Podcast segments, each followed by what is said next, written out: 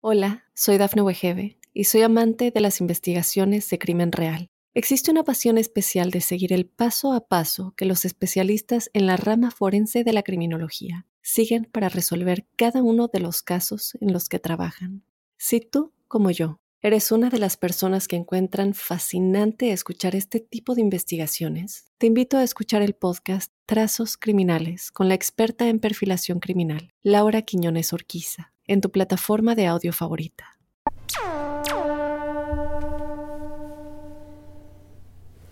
Buenos días, buenas tardes, buenas noches y bienvenidos al episodio número 21 de la huella ovni. Para mí el 21 es un número de suerte, es uno de los números que me gustan seguramente porque nací un 21, el 21 de diciembre, así que siempre que tengo un 21 o un 12 para mí es un poquito más especial. Y la verdad es que hoy es un día especial, es un día extraño, es un día que están pasando muchísimas cosas y que me hacen de alguna manera replantear un capítulo que tenía que vamos a ver cuánto hay que modificarlo y cuánto no en base a la realidad. Un poco mi primer planteo del día era hacer como una pequeña reflexión al principio sobre algo, pero primero vamos a presentarnos y vamos a pasar a la formalidad. Recordarles a quienes me escuchan desde hace tiempo, presentarme para quien no me conoce, mi nombre es Jorge Luis Zuckdorf, hago este espacio ya hace varios años y es un espacio en donde nos dedicamos a pensar, a hacernos preguntas, a intentar responderlas con una propuesta mía que no tiene por qué ser de ustedes, pero que yo la recomiendo, que es no casarse con verdades absolutas. Las preguntas eh, las mandan a mis redes, a mi Instagram que es arroba Jorge Luis S oficial, a mi Twitter que es arroba Jorge Luis S 77. También en mi TikTok que es Jorge Luis Zuxdorf estoy empezando a poner algunas cosas y está funcionando súper bien, eh, sobre todo para comunicar y avisar que este espacio existe. ¿Por qué? Porque con esas preguntas que ustedes envían, nosotros hacemos el programa. O sea, esas preguntas son la columna, la carne, todo en este programa, porque el programa se basa básicamente en lo que ustedes quieren saber. Entonces, cuanto más gente sea, más se amplían esas preguntas, más se amplían esas reflexiones y todos los que hacemos y escuchamos este espacio nos enriquecemos. Por eso es la propuesta y es el pedido de manden preguntas que nos sirve a todos. También pueden mandar experiencias, audios breves, largos, no importa, lo pueden enviar a cualquiera de mis redes o a un mail que tengo que, las, que es las historias de George, las historias de George se escribe arroba gmail.com. Hola, soy Dafne Wegebe y soy amante de las investigaciones de crimen real. Existe una pasión especial de seguir el paso a paso que los especialistas en la rama forense de la criminología siguen para resolver cada uno de los casos en los que trabajan. Si tú, como yo, eres una de las personas que encuentran fascinante escuchar este tipo de investigaciones, te invito a escuchar el podcast Trazos Criminales con la experta en perfilación criminal, Laura Quiñones Orquiza, en tu plataforma de audio favorita. Bueno, y en esto de no casarse con verdades absolutas, están pasando muchas cosas, están pasando muchas cosas raras, decía Charlie García en una canción. Y es un poco lo que está pasando ahora, ¿no? Y en ese pasar, eh, para mí hay un exceso de eh, entusiasmo, tanto de gente que afirma todo como de gente que niega todo. Lo que me estuvo pasando en estos días es eh, que vi mucha gente hablando en diferentes canales, en diferentes medios, en diferentes redes sociales también, afirmando absolutamente todo y mucha gente burlándose absolutamente de todo y planteando el escepticismo casi desde un punto de vista de bullying, que honestamente no me gustó. Para mí el, el escéptico es tan importante como quien investiga y cree, porque en realidad es el punto de equilibrio en este diálogo, en esta dialéctica, en donde podemos llegar a una conclusión. Ahora, el problema es cuando esta dialéctica se rompe de uno de estos dos lados, generando cosas que van más allá de la razón, del debate e incluso de, planteos lógicos. Creo que no está bueno reírse de unos y de otros, creo que está bueno escuchar, pero creo que también está bueno correrse de los fanatismos. Yo soy un convencido que no, yo no puedo afirmar que todo existe, pero también soy un convencido y, quien, y pienso y creo y estoy totalmente convencido que no es sano eh, el planteo contrario, el planteo en donde se niega absolutamente todo por negar e incluso se terminan generando afirmaciones que son por lo menos igual de increíbles que las que se generan a veces desde el otro lado. Mi propuesta es esta, ¿no? Es lo que yo planteo en este espacio hace más de 200 capítulos, creo. Mi planteo es honesto, es sincero y para algunos por ahí es un poco pequeño, pero es lo que tengo para ustedes. No se casen con ninguna verdad.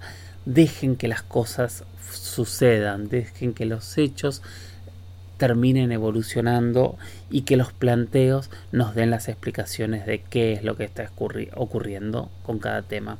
Nada, es este mi planteo, es esta mi propuesta. Quien le sirva, tómela. Quien no le sirva, no la tome, por supuesto. Pero nada, quería decirlo porque me pasó esta semana de, ver muchos ataques de un lado y de otro, eh, mucha gente riéndose de lo que decía el resto de la gente y me parece que así justamente es la manera en donde no vamos a llegar a ningún lado.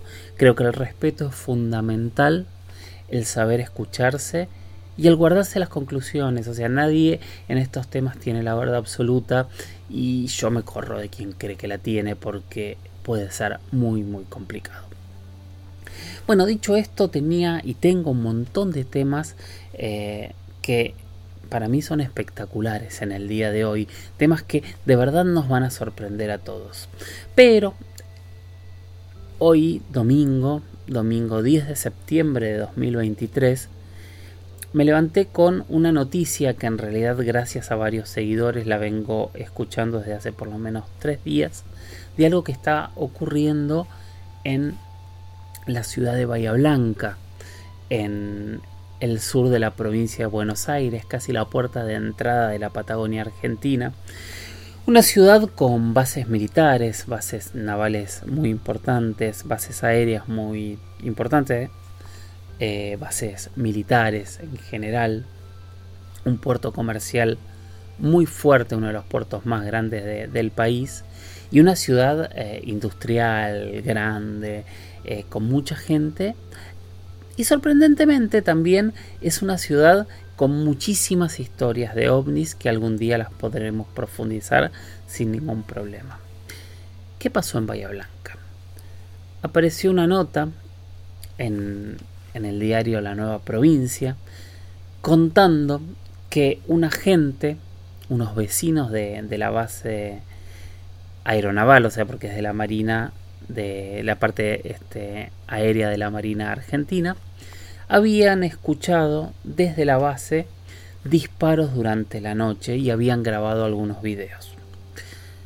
Automáticamente empezó a surgir un rumor que en realidad esos videos eran un combate con supuestos ovnis que se habían avistado en, la región. Algunos testigos incluso habían hablado de cuatro objetos que habrían sido vistos.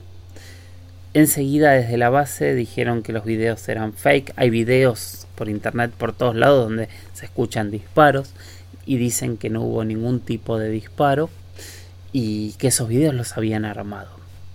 Eh, y se empezó a generar como un debate grande. Bueno, yo tengo varias cosas para, para, para escuchar y para analizar. Primero que nada les propongo que escuchemos a un oyente de este espacio, eh, un seguidor que se llama Matías Araneda, que es vecino de Bahía Blanca, que fue una de las primeras personas que me escribió cuando se enteró de este caso y que él mismo se puso a investigar y yo le pedí algunos datos y bueno, eh, estas fueron las conclusiones que él sacó. Hola Jorge Luis, bueno, te voy a contar un poco sobre lo que sé del caso de Espora. Mi nombre es Matías, vivo en Bahía Blanca y me enteré la noticia a través de un diario digital que se llama La Nueva Provincia, que es de acá de Bahía. Y bueno, la noticia decía que muchos vecinos denunciaban explosiones y disparos en la base de Comandante Espora y circulaba un video y, y audios sobre lo que había pasado, sobre esos tiroteos y, y explosiones. Bueno, desde la base en primer momento el jefe militar, eh, el jefe de la base dijo que se trataba de un video fake, que solamente se trató de un ensayo de un helicóptero que hacía maniobras. Por otro lado, el jefe de la base del aeropuerto comercial eh, reconoció que hubo disparos. Bueno, reconoció que hubo disparos y automáticamente se, se, armó una contradicción entre el jefe de la base de militar y el jefe del aeropuerto.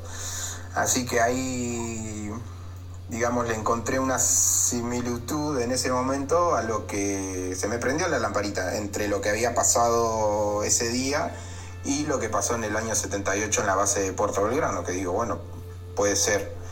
Y con el correr del tiempo, con la información que se iba dando a través de la gente, no a través de los medios, porque los medios no publicaron nada más que eso, eh, bueno, pude hablar con la mamá de, una chica que grabó el video en el que contaba que era real, que estaban muy indignados porque lo, los trataban de mentirosos y bueno, eh, ella no quiere exponer el, el caso por, porque no se va a meter a lo cual le dije que estaba todo bien, que no, que no había problema. Después eh, hablé con un, con un contacto de Facebook en el que me dijo que fue totalmente real, que la, una explosión sacudió la, la casa, digamos, la ventana más que nada, que es lo que primero notás, y que ahí salió y vio las rasantes y que le disparaban algo hacia en dirección del cielo, hacia arriba. Y después con otra señora también hablé. Bahía es grande, pero a la vez nos conocemos todos. Y me dijo efectivamente que también se escucharon muchos disparos. Bueno, en fin, eh, la gente está que vive alrededor de la base está muy indignada porque los están tratando de mentirosos y no se da información. Es muy a cuentagotas y no sabemos por qué. Bueno, en lo personal creo que pudo haberse tratado de ovnis. Eh, hay muchas similitudes con casos de otros países y bueno, la información también es muy a cuenta gota, se nota que lo quieren, lo quieren tapar. Eh, no creo que tendría nada de malo reconocer que hubo un ensayo, un entrenamiento, pero bueno, no lo están reconociendo y tratan a la gente de loca, que escuchó todos esos disparos y dicen que no pasó. Lamentablemente creo que también va a haber que esperar muchos años para, para tener un testimonio de una persona, de personal militar que haya estado en ese enfrentamiento. Pero bueno, creo que en todos los casos pasa, pasa lo mismo. La familia que grabó el video que te pasé no quiere exponerse. Imagínate una persona de la base militar que presenció ese enfrentamiento.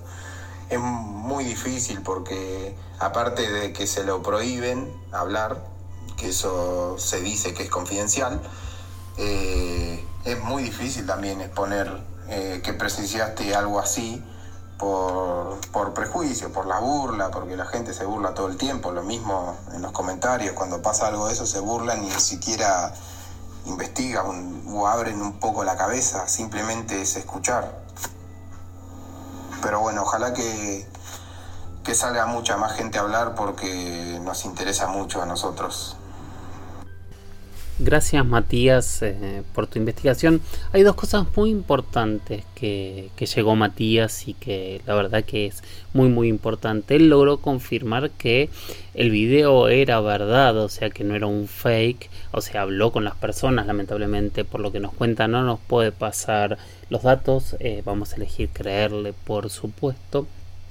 Y después hay declaraciones que hubo disparos. Ahora, Lógicamente que haya disparos en una base militar no significa de ninguna manera que hayan eh, combatido con, con, objetos voladores no identificados. Hay casos, hay historias. Acá lo extraño es que empieza a haber una contradicción extraña y que no terminamos de entender a dónde es que va.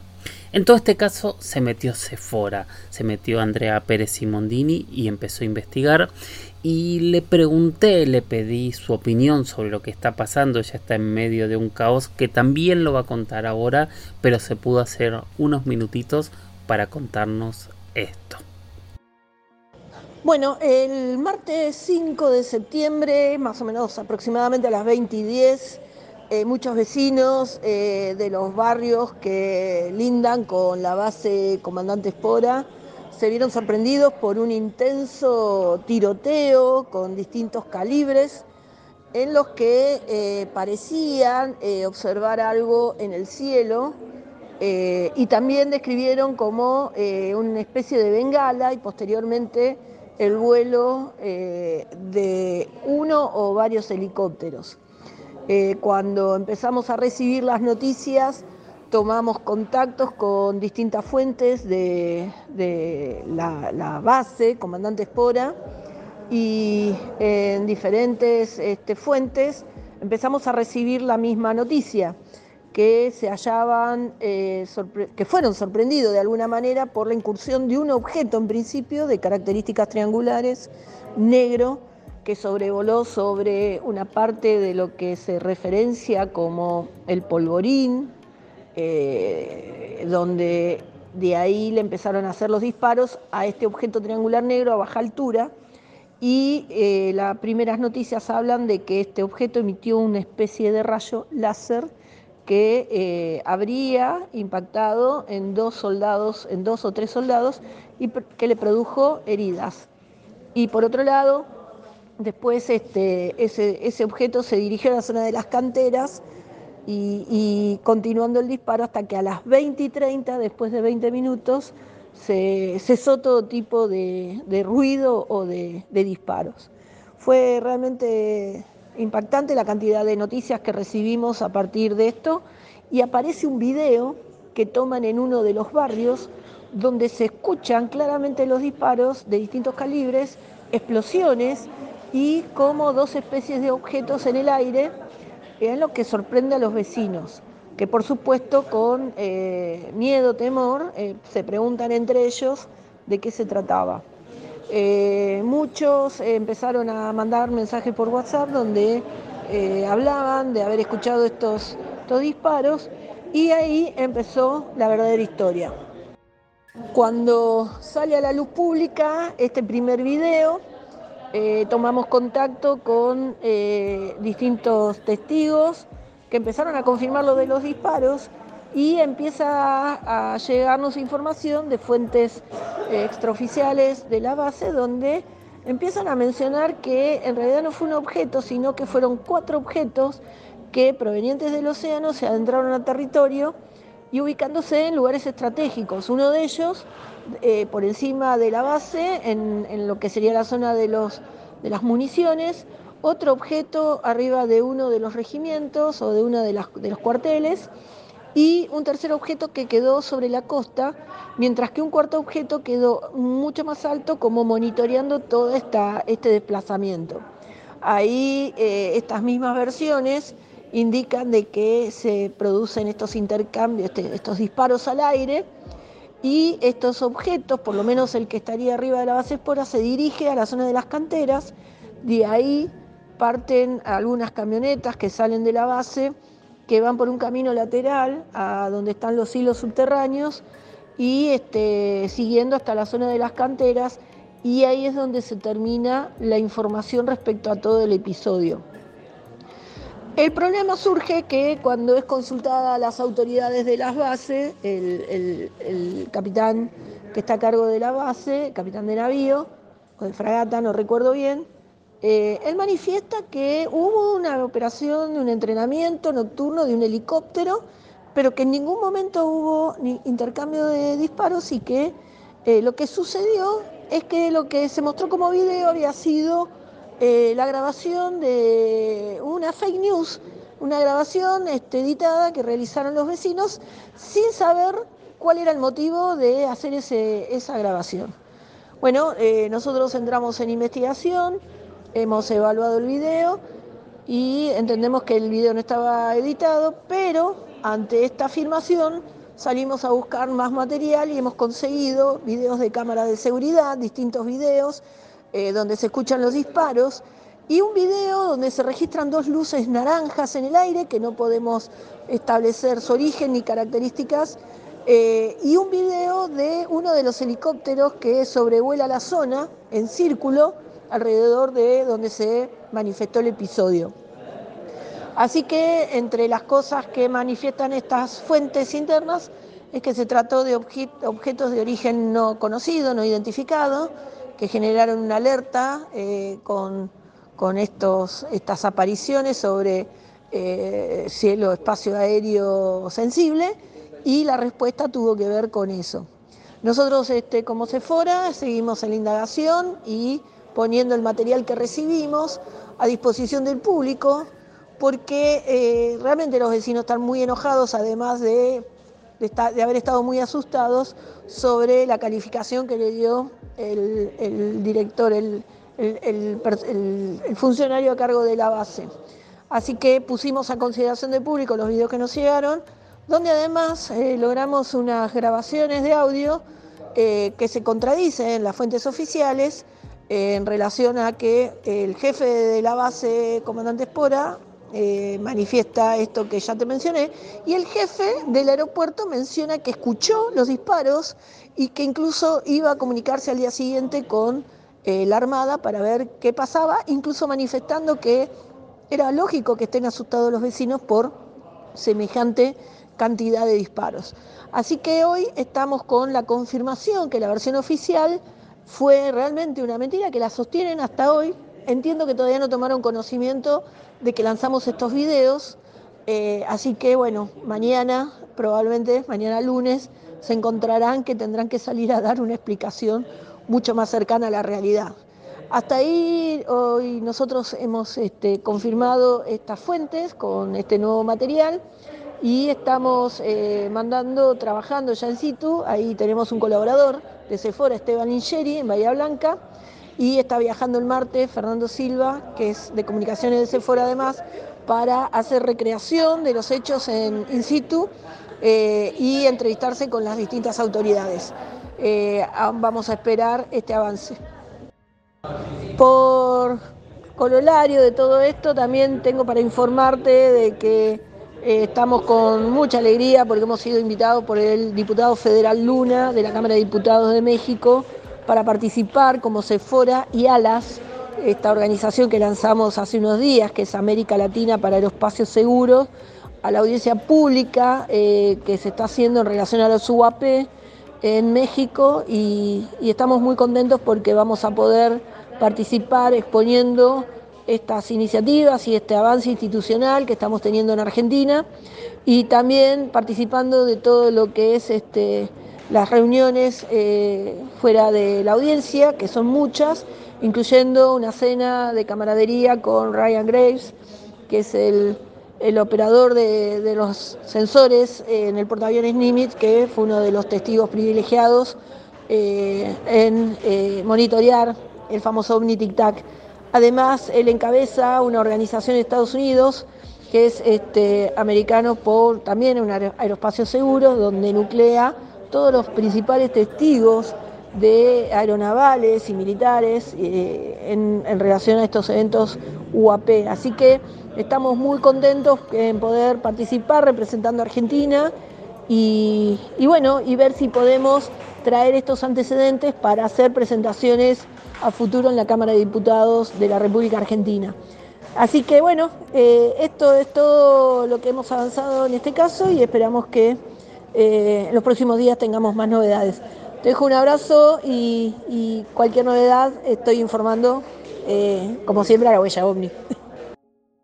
Gracias Andrea, gracias como siempre por, aclararnos y bueno, esperaremos, nos pondremos en contacto tanto con Esteban como con Fernando, que son dos grandes amigos de, este espacio. De hecho, eh, Esteban, con Esteban me gustaría también tener eh, eh, alguna conversación en el corto plazo que no la hemos tenido nunca aquí y es una persona sumamente interesante también para escuchar. Gracias Andrea y mucha suerte en México. Eh, México va a ser una audiencia pública la semana que viene, va a llevar a diferentes exponentes. Eh, para hablar del fenómeno ovni, lo que está ocurriendo y ponerse a la altura de eh, lo que están haciendo otros países. Obviamente es generar un debate, plantear una nueva forma de mirar y de tratar de entender qué es lo que sucede con el fenómeno ovni eh, espero yo que este tipo de movimientos nos ayuden a entender qué es lo que está sucediendo. Se fuera con, con, diferentes colaboradores también inauguró una nueva mirada, una nueva institución que se llama ALAS, que ya en su momento hablaremos y profundizaremos para entender exactamente qué es y qué es lo que se espera de esta institución. Pero claramente todos estos elementos nos llevan a estar un pasito tal vez más cerca de entender o de buscar herramientas para lograr entender qué hay detrás del fenómeno ovni, qué hay detrás de todas estas historias, qué es verdad, qué es mentira, qué es fantasía, qué es realidad. Hola, soy Dafne Wegebe y soy amante de las investigaciones de crimen real. Existe una pasión especial de seguir el paso a paso que los especialistas en la rama forense de la criminología siguen para resolver cada uno de los casos en los que trabajan.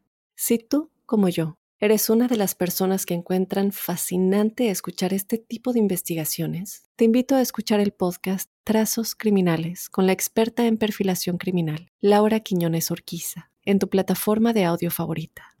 Bueno, todo esto es eh, a lo que nos dedicamos. Es muy loco, ¿no? Porque este era el inicio del programa y llevamos media hora. Así que eh, de los temas que yo tenía, vamos a hablar de uno solo. Que es para mí fascinante. Este va a ser uno de esos podcasts que seguramente va a estar en una hora. Pero creo que vale la pena. Mi amigo Federico, Federico Villanueva, me preguntó cuál era el caso que más me impresionaba que tuviese relación con instituciones oficiales, que tuviese relación con declaraciones oficiales y que tuviese pruebas. Automáticamente yo me fui a un caso que ocurrió el 19 de mayo de 1986 en todo Brasil. Fue cuando esa madrugada desde el aeropuerto de San José do Campo, que es en el estado de San Pablo, uno de los controladores aéreos empezó a captar una serie de objetos de marcas de, aviones en un primer momento que estaban ingresando por Uruguay en una línea recta y que iban a por esa línea por lo menos cruzar gran parte de Brasil. Estos objetos que se captan por radar los empieza a captar también eh, diferentes aeropuertos y con el correr de los minutos se empiezan a detectar 21 objetos no identificados y se hablaba de objetos muy grandes, de hecho eh, muchos de los testigos, de los controladores, incluso de los pilotos hablaban de objetos que parecían medir más de 100 metros de diámetro. 100 metros de diámetro. Bueno, esto empezó alrededor de las 8 de la noche. Entonces este, se alertó a, la Fuerza Aérea de Brasil. La Fuerza Aérea envió aviones. Eh, algunos aviones llegaron a alcanzar estos objetos y tuvieron confirmación visual. De hecho, hablaban de unos objetos de forma ovalada. Hay, varias descripciones, pero básicamente de forma ovalada. Algún día puedo meterme un poquito más eh, en, ese detalle, no es lo que quiero hacer ahora y menos con el poco tiempo que tenemos, porque en realidad lo que tengo preparado es para mí lo más importante de, este caso eh, y por el que se llamó la noche oficial de los ovnis. Este caso se llamó la noche oficial de los ovnis, porque esa noche, después de que esos 21 objetos entraron por la frontera de Uruguay y Brasil, cruzaron todo Brasil y se fueron hacia el Océano Atlántico, como les decía, que fueron vistos desde radares, que fueron vistos por pilotos, pasó algo muy muy loco, que ahora vamos a empezar a desarrollar. Antes de desarrollar lo muy loco que pasó, déjenme. No, vamos a, vamos a escuchar primero una declaración que le estoy tomando de, de, uno de mis programas de contacto extraterrestre. Es una declaración que obviamente lo que van a tener es una traducción, pero ahora les voy a contar exactamente qué fue. Lo que ocurrió fue que los radares detectaron varios objetos no identificados. Por varios minutos nuestras aeronaves que despegaron fueron acompañadas por esos objetos. Una aeronave de las nuestras fue acompañada por siete objetos de un lado y seis del otro. Ahora, ¿cuál es la explicación? No la podemos dar porque nosotros no tenemos esa explicación. En ese momento, inclusive... A quien acaban de escuchar era el, el brigadier perdón, Octavio Julio Moreira Lima, que en ese momento era el ministro de Aeronáutica de Brasil, o sea, la máxima autoridad de Brasil para hablar de lo que había sucedido y escucharon lo que dijo, no sabía. Las conclusiones posteriores que 30 años después se desclasificaron varias de esas conclusiones es que estos objetos eran puntos de colores luminosos, que varios pilotos de los que salieron a interceptarlos los vieron, que volaban en zigzag, se frenaban de golpe, de repente pasaban velocidades muy superiores a la velocidad del sonido, volvían a frenarse mientras siguen avanzando. Hubo testigos que dijeron que en realidad ellos pensaban que eran más de 21 objetos y hubo tres aviones comerciales, dos comerciales y uno, si no me falla la memoria, era de Petrobras el tercero, que los vieron en vuelo y en trayectoria también. Entonces, objetos que se ven desde el radar, objetos que se ven desde aviones de combate, objetos que se ven desde la desde, desde, desde aviones comerciales y un altísimo jefe confirmando que esto existió, prometiendo una pronta respuesta dijo en ese momento que iba a estudiar unos 15 días y después iba a dar la respuesta para intentar explicar qué sucedió y esa respuesta eh, nunca estuvo. Sí se supo que hubo investigadores de diferentes países, agencias de diferentes países tratando de explicar qué fue lo que pasó en Brasil. Se barajaron muchísimas, muchísimas hipótesis, pero la verdad hasta el día de hoy es uno de los casos más fuertes, más extraños y con mayor cantidad de pruebas que existen en Sudamérica y me animaría a decir en el mundo entero. Em, tenía temas prometidos, había prometido más temas para hoy, pero la verdad que ya estamos eh, súper, súper pasados de tiempo. Esperen, no es que estamos terminando ya de ninguna manera, sino porque tenemos una gran experiencia hoy que quiero que escuchen, que es la experiencia de Nicolás Martín Arredondo. Vamos con la experiencia. Hola Jorge Luis, eh, voy a tratar de ser muy breve. Mi experiencia pasó en Capilla del Monte, en una zona de, de cabañas que está, como decirte, al oeste de Capilla del Monte y es un camino, se llama Camino de Ojo de Agua, que eh, es para arriba, digamos, es como arriba de un cerro. Este, de la ventana de la cabaña, vos tenías enfrente, abajo la ciudad, y enfrente tenías al Cerro Ritorco. Esto pasó la primera noche misma que, que llegamos, eh, comimos algo y nos pusimos a ver la televisión y a ordenar un poco lo del viaje. Y esto es lo principal que, que pasó, porque en realidad pasaron muchas, muchas micro cosas, micro experiencias chiquititas que, que en el momento le buscamos una explicación razonable y, y la dejamos ser, digamos. Pero mm, esto pasó la primera noche, eh, estábamos durmiendo, yo siempre fui un apasionado del tema y eh, jodiendo a modo de broma puse a cargar dispositivos para sacar fotos por si pasaba algo. Y mi mujer, que es media escéptica hasta ese momento, eh, pedía que no la molestara porque le daba miedo. Bueno, dormimos y fue...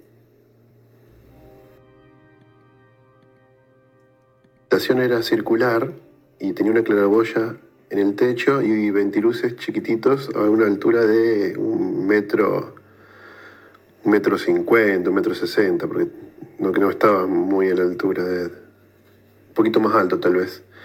El tema es que estábamos durmiendo y, viste, cuando vos dormís y tenés como un ventanal y pareciera como que un auto entra y estaciona, se iluminó por completo de esa forma la, la pieza y ella se despertó y yo la escuchaba que gritaba, que me quería despertar y yo estaba inmóvil, en pleno sueño. Y la cabaña entera se movía, vibraban todas las maderas, los peldaños de la escalera eran una cosa que vibraba todo. Y a todo esto yo, dormido, eh, hice un recorrido por la casa y veía luces muy chiquititas, como borlas de luz blanco, que iban y venían y jugaban por la, por la casa, digamos, por la cabaña. Y yo escuchaba que me gritaba y me decía, despertate, mi mujer, despertate, que, que se mueve toda la cabaña, quiero saber qué pasa. Y yo le dije, ya fui, ya bajé y no hay nada, son luces chiquititas. Y cuando le digo esto, dormido yo, ella más se desespera. Y y empieza los gritos, un ataque de pánico, le pega. Y yo en mi, mente tenía una conversación con alguien que me preguntaba si nos estábamos asustando y yo le dije que yo no, bueno, todo como telepáticamente. Y me dice, bueno, si, si lo asustamos no lo molestamos más. Automáticamente frena toda la actividad y, y la luz desaparece. Lo raro es que inmediatamente quedamos dormidos. Y nos despertamos en la mañana y empezamos a comentar todo, yo con entusiasmo, ella con miedo. Fue toda una, cosa rara, me pidió que no lo comentara. La mujer de la cabaña todas las mañanas iba a llevarle el desayuno, nos preguntaba cómo lo habíamos pasado, si estábamos bien, muy extrañamente, ¿viste? El tema es que es un lugar muy conocido para ese tipo de actividades, un lugar en que, que se va a meditar y bueno, Justamente esa noche habíamos meditado antes de todo eso porque estábamos en esa, en esa movida de tratar de bajar la ansiedad del trabajo, de la ciudad y, hacíamos meditaciones guiadas por YouTube. Y bueno, yo no sé si en parte eh, esa meditación llamó a toda esta actividad. Y otra cosa que me sigue haciendo ruido es cómo eh, al interesado, o sea, a mí, que, me gustó siempre y siempre fue como un sueño tener algún, alguna experiencia y poder tener evidencia, digamos, eh, no pude moverme. Y la única que fue consciente de toda esa actividad fue, fue mi compañera y, bueno, incluso, bueno, le tuvimos que contar a la dueña de la cabaña, y para ella fue el lugar que es espiritual. Después fuimos al, Museo OVNI y para ellos fueron OVNI, ¿viste? Eh, es como que fue una, una, experiencia y vos decís, vos crees en OVNI, bueno, fue una, fueron OVNIs. Vos crees en, el universo y en la energía, bueno, fue el universo. Vos crees en nada, bueno, fueron hadas. Es que es muy abierto para pensar que pudo haber que pudo haber sido cualquier, cualquier cosa que vos, en la que vos creas, pero que, existe eh, en ese lugar algo, lo que vos quieras llamarle, hay. Eh, Capilla del Monte es increíble. Bueno, Jorge, espero no haberme sido muy largo en mi experiencia. Saludos. Muchos saludos, Nicolás. Gracias por la experiencia. Capilla del Monte en Argentina, en la provincia de Córdoba, es uno de los lugares donde creo que debe haber más relatos de gente con experiencias. Este tipo de relatos son bastante impresionantes. Bueno, eh, dejo a, a, criterio de cada uno qué es lo que piensa y si alguno tuvo alguna experiencia similar, compártala. Creo que compartir este tipo de cosas entre todos nos va ayudar absolutamente a todos. Un capítulo cargado de muchas cosas, ¿no? Un capítulo distinto, con más fuerza, con más data, con mucha gente hablando, con algunos audios. Espero que lo hayan disfrutado tanto como yo. Un poco quiero cerrar como abrí el capítulo, ¿no? Respetémonos, eh, escuchémonos entre todos. Las, las conclusiones son propias, pero las preguntas son de todos.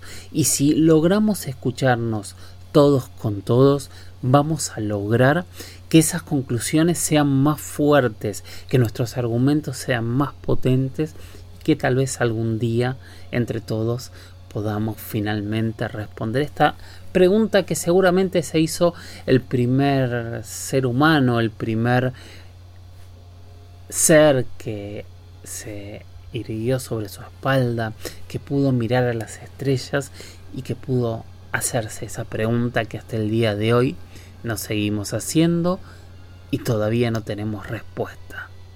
¿Qué hay ahí arriba? ¿Qué hay en las estrellas? ¿Nos visitan? ¿Tienen que ver con nosotros? Bueno, tal vez algún día podamos responderlo. Gracias por haber llegado hasta aquí. Gracias por ser parte de la huella ovni.